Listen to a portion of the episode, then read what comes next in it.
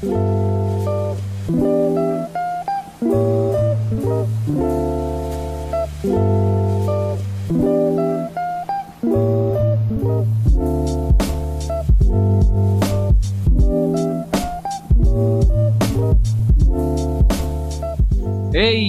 hola, ¿qué tal? ¿Cómo estás? Espero que te encuentres muy, muy, pero muy bien. Yo soy La Razón y la Voz y te doy la bienvenida a una emisión más de tu programa La Razón de la Voz, en su edición número 11.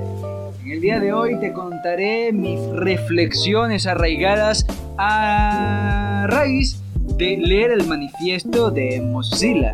Luego de ello te hablaré de algo que para mí ha sido muy esencial en mi vida, algo fundamental. Karate Nisen Nashi. El karate como forma, como filosofía de vida. Luego de ello hablaré un poquito del Día del Padre y algunas cosillas respecto a mi padre. Y por último te contaré cómo estoy invirtiendo el tiempo últimamente. Allí vamos.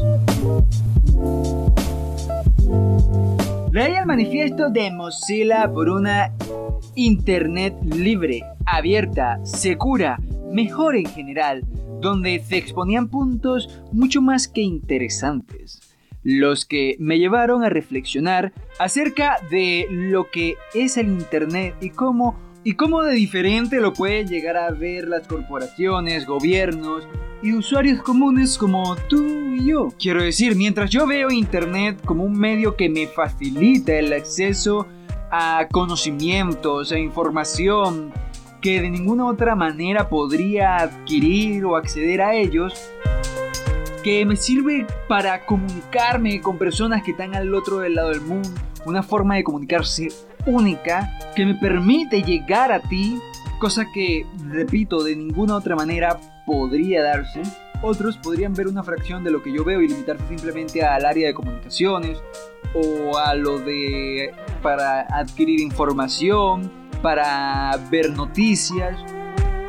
Otros pueden abarcar muchos más temas, pueden llegar a ver mucho más allá de lo que yo logro ver. Y esto es algo que me ha interesado bastante en cuanto a lo que he visto, eh, he leído del manifiesto y todo lo que medio pude informarme.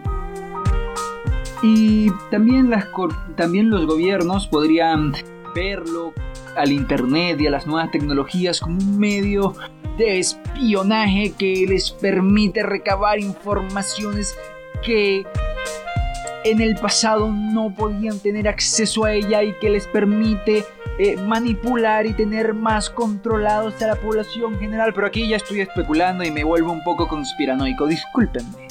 Viendo todo esto, pensando en todo esto, incluso en lo conspiranoico, pensé en cómo a diario desperdiciamos el verdadero potencial de Internet, cómo no lo aprovechamos de verdad y cómo nos limitamos a cosas en ocasiones superficiales. Muchas veces no le damos la importancia que tiene a, a todas esas libertades que tenemos en Internet. Debemos apoyar este tipo de iniciativas, debemos hacerlas crecer, darles publicidad, darles bombo, que no se queden en una simple iniciativa, que vaya más allá, que trascienda. Tenemos que hablar de esto hoy, mañana, pasado mañana, el resto de la semana, el resto del mes, del año. Es necesario, igual con la igual con la concientización acerca del software libre, tenemos que ir haciendo eso, pero yo creo que en ocasiones lo, lo hacemos mal y parecemos más bien testigos de Jehová predicando con un libro informático bajo el brazo en lugar de una Biblia, ¿sabes? Y creo que eso está mal. No podemos ser radicales, tan, tan radicales. No podemos ser extremistas. No podemos ser unos puristas porque eso asusta a la gente. Y si de verdad queremos que las personas se interesen en esto,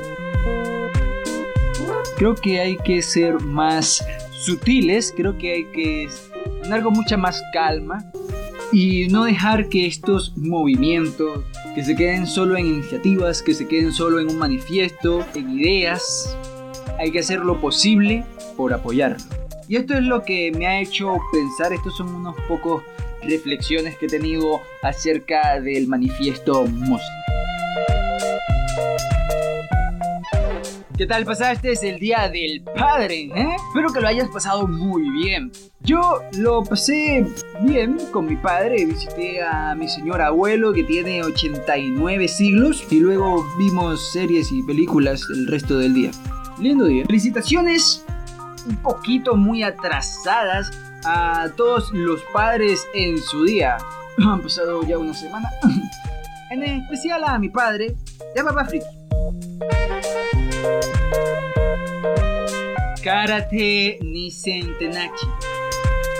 Quiere decir, en karate no hay primer ataque. Esto se ve reflejado en los katas y kuntes, combate imaginario y combate respectivamente. Esta frase hace referencia a que el karate no es para pelear como tal, sino más bien para encontrar un equilibrio, para conocerte, para aceptar tus errores y corregirlos, para mejorar como persona. Eso es el karate verdaderamente a mis ojos. El karate do, el verdadero karate. No está hecho para pelear, porque en cada kata, en cada combate, siempre se inicia con una defensa.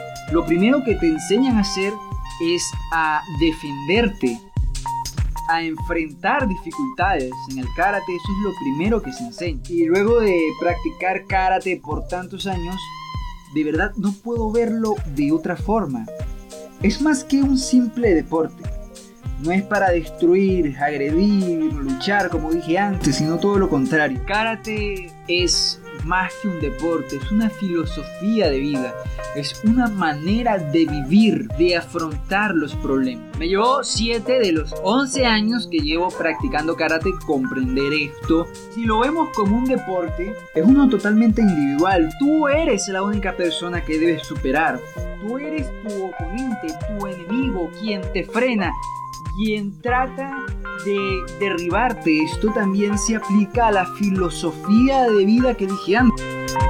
Cómo nosotros mismos nos detenemos, cómo nosotros mismos somos el, somos nuestro peor enemigo.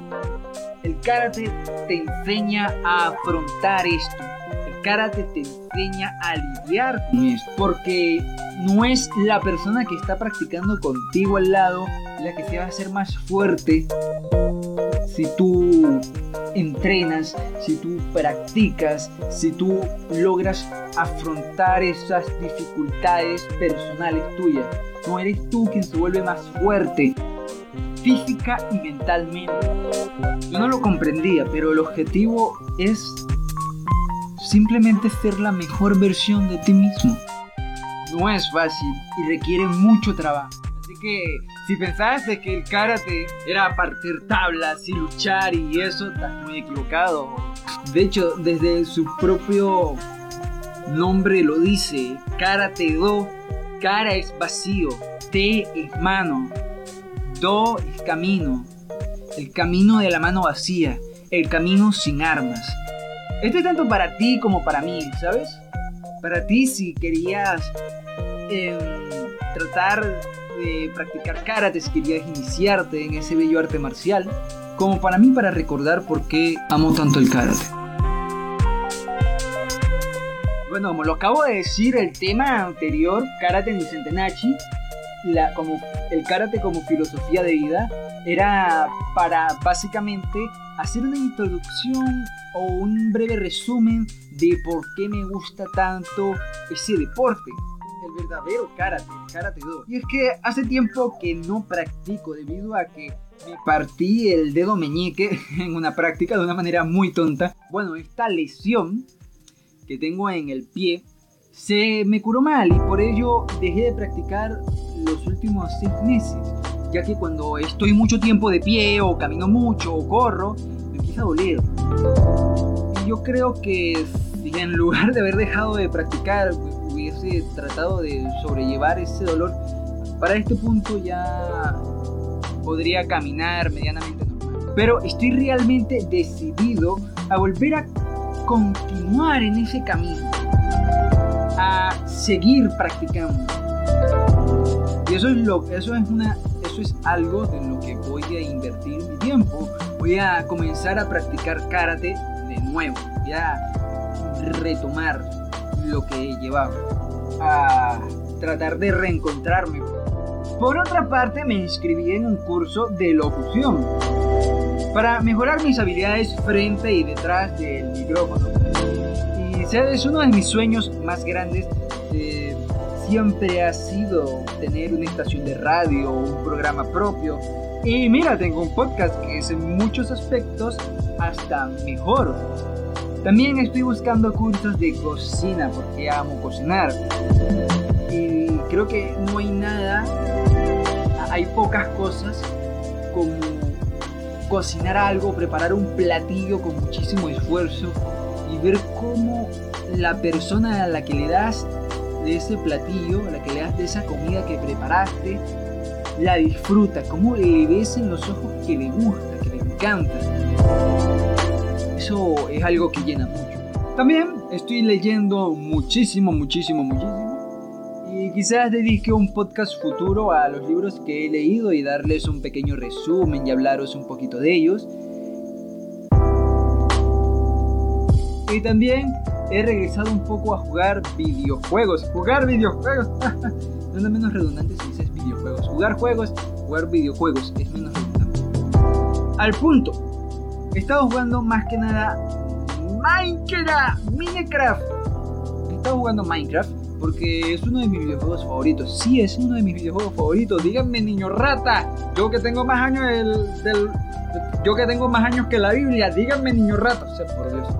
Algún día de estos os explicaré qué me gusta tanto Minecraft. Es uno de mis videojuegos favoritos y yo soy muy quisquilloso a, a la hora de elegir algo. Cuando yo digo que algo me gusta es difícil. Para decir que algo me gusta, así que me gusta es difícil. Para decir que algo está entre mis favoritos es como que eso es como la segunda venida de Cristo, o qué sé yo. Pero sí, Minecraft es uno de mis videojuegos favoritos, uno de los, en mi opinión, uno de los mejores videojuegos de la historia. Y además, y además, una de las, uno de los estandartes que demuestran que los puede ser alcanzado por ningún otro medio. Sí, ahí está. Y luego, luego van a escuchar, porque no van a ver, van a escuchar. Pasemos con los saludos. Un saludo a un par de personitas en Twitter que han estado pendientes de mí. A VT Aren, a Papá Friki, al señor Luis Alejandro, Muchas gracias por vuestro apoyo, por estar siempre atentos. Muchas gracias. Ahora un saludo a una persona muy especial, muy muy especial, que es el primer comentario que ha habido en un post del blog, en un podcast. El comentario es de Manuel Rosa Torres. Buenas tardes, estaría bien que sacaras primero algún texto o publicación de dónde saques la inspiración del tema y después añadas tu opinión personal y experiencia en el tema, si la hay, claro. El tono de voz casual queda genial para este tipo de trabajos de opinión. Lo que sería una pasada es hacer todas tus ideas aplicadas y divididas en el tiempo que dura el podcast. Felicidades, la música me encantó, bastante long. Adelante y que siga creciendo tu podcast. Muchas gracias por tus palabras. También a Ambrosio, que me comentó en el podcast de Diáspora, del podcast 9. El comentario del blog está en el, en el, en el podcast 8. Fue un comentario del podcast 8. Las experiencias de Guaira y eso. Este es en el podcast 9. Aquí nos dice Ambrosio, Qué mal que te hayan hecho eso, probablemente te frequearon por tus 15 libros. Luego es interesante la persona que consiguió 60k en obras clásicas en griego y latín. Si algún eh, alguna liga o literatura para saber más sobre él? Sí, amigo, de hecho tengo aquí tres libros que te pueden servir mucho. El primero, el mejor, el que más, uno de los que más te recomiendo es, en mi opinión, eh, Miranda de Mariano Piconzález. un intento de reconstrucción de su perfil psicológico que te va a hacer un recorrido histórico tremendo. Luego tenemos aquí a Francisco de Miranda, Peregrino de la Libertad de Ali Gómez García. Un resumen más o menos eh, bueno de lo que fue su trayectoria como libertador. Y por y casi por último, por penúltimo, tenemos a Francisco Miranda, precursor de las independencias de la América Latina, de Carmen Bojorquez. Todo esto lo pueden encontrar en la librería más liviana del mundo, que es la biblioteca virtual que tiene el perro y la rana. Que les dejo el enlace a esa biblioteca eh, en las notas del podcast, como siempre. Además de esto, te invito a que si te interesa, señor Ambrosio, eh, mucho Miranda, te leas o veas, busques La Colombella. Fue escrita por Francisco de Miranda y se consideran las cartas náuticas más extensas y detalladas que Colombella, la busques. Y esto ha sido todo por el podcast de hoy. Te invito a comentar eh, qué te ha parecido, tus opiniones al respecto. ¿Has leído el manifiesto Noxila? Te invito a que lo leas. Es corto, es interesante y explica muy bien sus puntos. Me encanta. ¿Cómo fue tu día del padre? ¿Tenías pensado en practicar el karate? ¿Qué pensabas del karate? ¿Te interesa Francisco de Miranda? Dímelo. Me encantan saber sus opiniones, recomendaciones, sugerencias. Todo lo leo y todo trato de ponerlo en práctica, averiguar o sugeriros. Como en este caso que acabo de sugeriros a... Te acabo de sugerir unos, unas cuantas lecturas de Francisco de Miranda que son muy interesantes agradecimiento especial con mucha grasa y colesterol del bueno a Juan Félix de Podcast Linux, ya que gracias a su curso de podcasting es que pude crear este pequeño y humilde espacio al cual con mucho cariño llamo La Razón de la Voz. Me despido, no sin antes recordarte que si te interesa saber todo lo que pienso, digo y hago, te pases por mis redes sociales Diáspora, Mastodon y Twitter. Los enlaces están en las notas del podcast, como siempre.